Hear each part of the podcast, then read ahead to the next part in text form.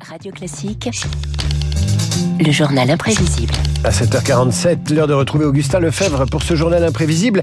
Bonjour Augustin. Bonjour David. Bonjour Rachida Dati au ministère de la Culture, c'est la surprise de ce remaniement. L'ancienne garde des Sceaux va s'asseoir dans le fauteuil d'André Malraux et de Jacques Lang, rue de Valois. Oui, car peut-être plus que dans d'autres ministères, il faut composer avec ces deux figures tutélaires, parfois écrasantes.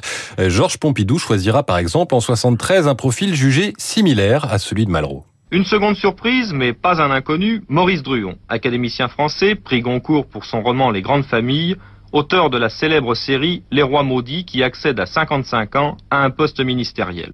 Ami, si tu tombes... L'auteur avec Joseph Kessel du Chant des Partisans, euh, son passage au ministère est, est marqué par une prise de position claire sur ce qui doit être ou non subventionné.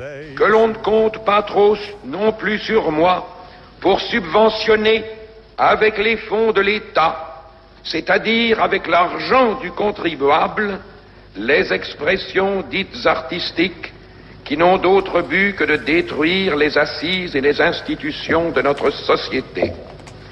Les gens qui viennent à la porte de ce ministère avec une sébile dans une main et un cocktail Molotov dans l'autre devront choisir.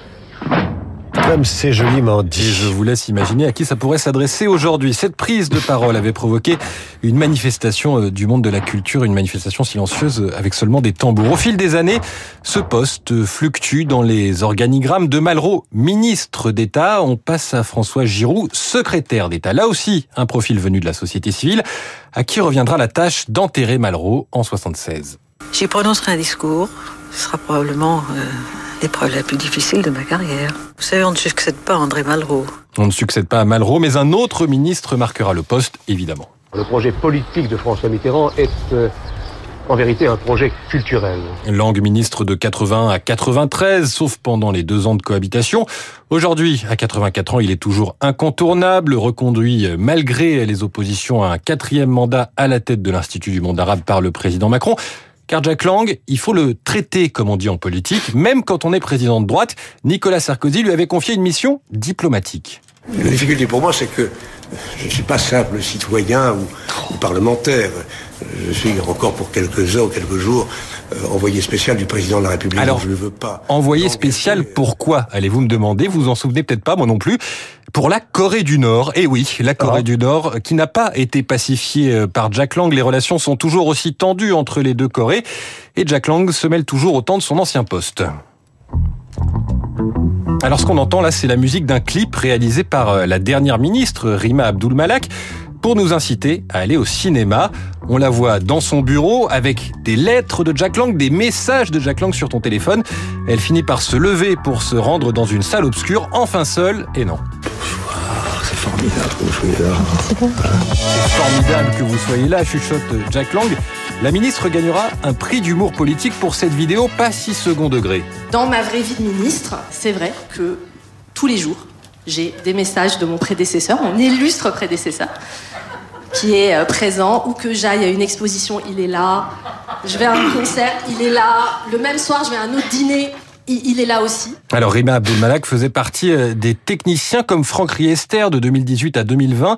Mais Emmanuel Macron a aussi un autre profil pour ce ministère, l'ex-ministre de droite que personne n'attendait, dont le franc-parler est assumé et qui n'hésite pas à changer d'avis. Vous l'avez entendu à 7h30, Rachida Dati qualifiait il y a quelques années la Macronie de traître de droite et de gauche. Avant elle, Roselyne Bachelot aussi était revenue sur ses paroles. Jamais vous reviendrez à la politique Jamais. Jamais Jamais, jamais. Je ne reviendrai pas, c'est une décision irrévocable que j'ai prise. J'ai pris cette décision bien avant 2012.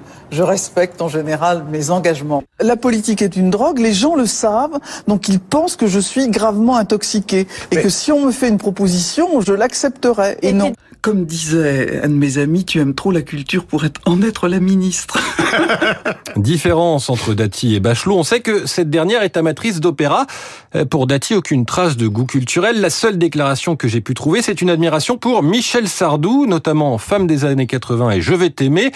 Mais rappelez-vous, Fleur Pellerin qui ne lisait pas Modiano, il n'est pas nécessaire d'être cultivé pour être ministre. La même Fleur Pellerin à qui François Hollande et son Premier ministre Manuel Valls avaient donné deux conseils pour réussir la conversation sur le le perron de l'Elysée est difficilement audible mais particulièrement éloquente. Voix de Jacques, voix de Jacques, voix de Jacques, il a des idées, ça lui fera plaisir. Deuxième conseil. Tous les soirs.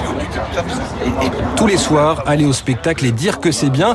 Alors on ne sait pas si Rachida Dati suivra ses conseils, mais on sait déjà que le monde de la culture, inquiet de cette nomination, attend une déclaration.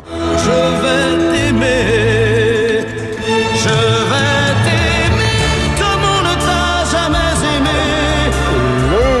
journal imprévisible d'Augustin Lefebvre. Moi, j'attends avec impatience Rachida Dati dans le public des Césars. Comment répondra-t-elle aux intermittents du spectacle qui, euh, évidemment, s'empareront du micro pour interpeller la ministre sous le regard bienveillant des stars qui n'en pensent pas moins, mais qui applaudiront parce qu'elles se sentent obligées. Voilà, bon courage à Rachida Dati avec Ça la communauté piquer. du spectacle. Voilà, euh, merci Augustin. On retrouve le, journal imprévisible sur radioclassique.fr. Tout de suite, David Barou et le secteur aérien qui se sent pousser. des-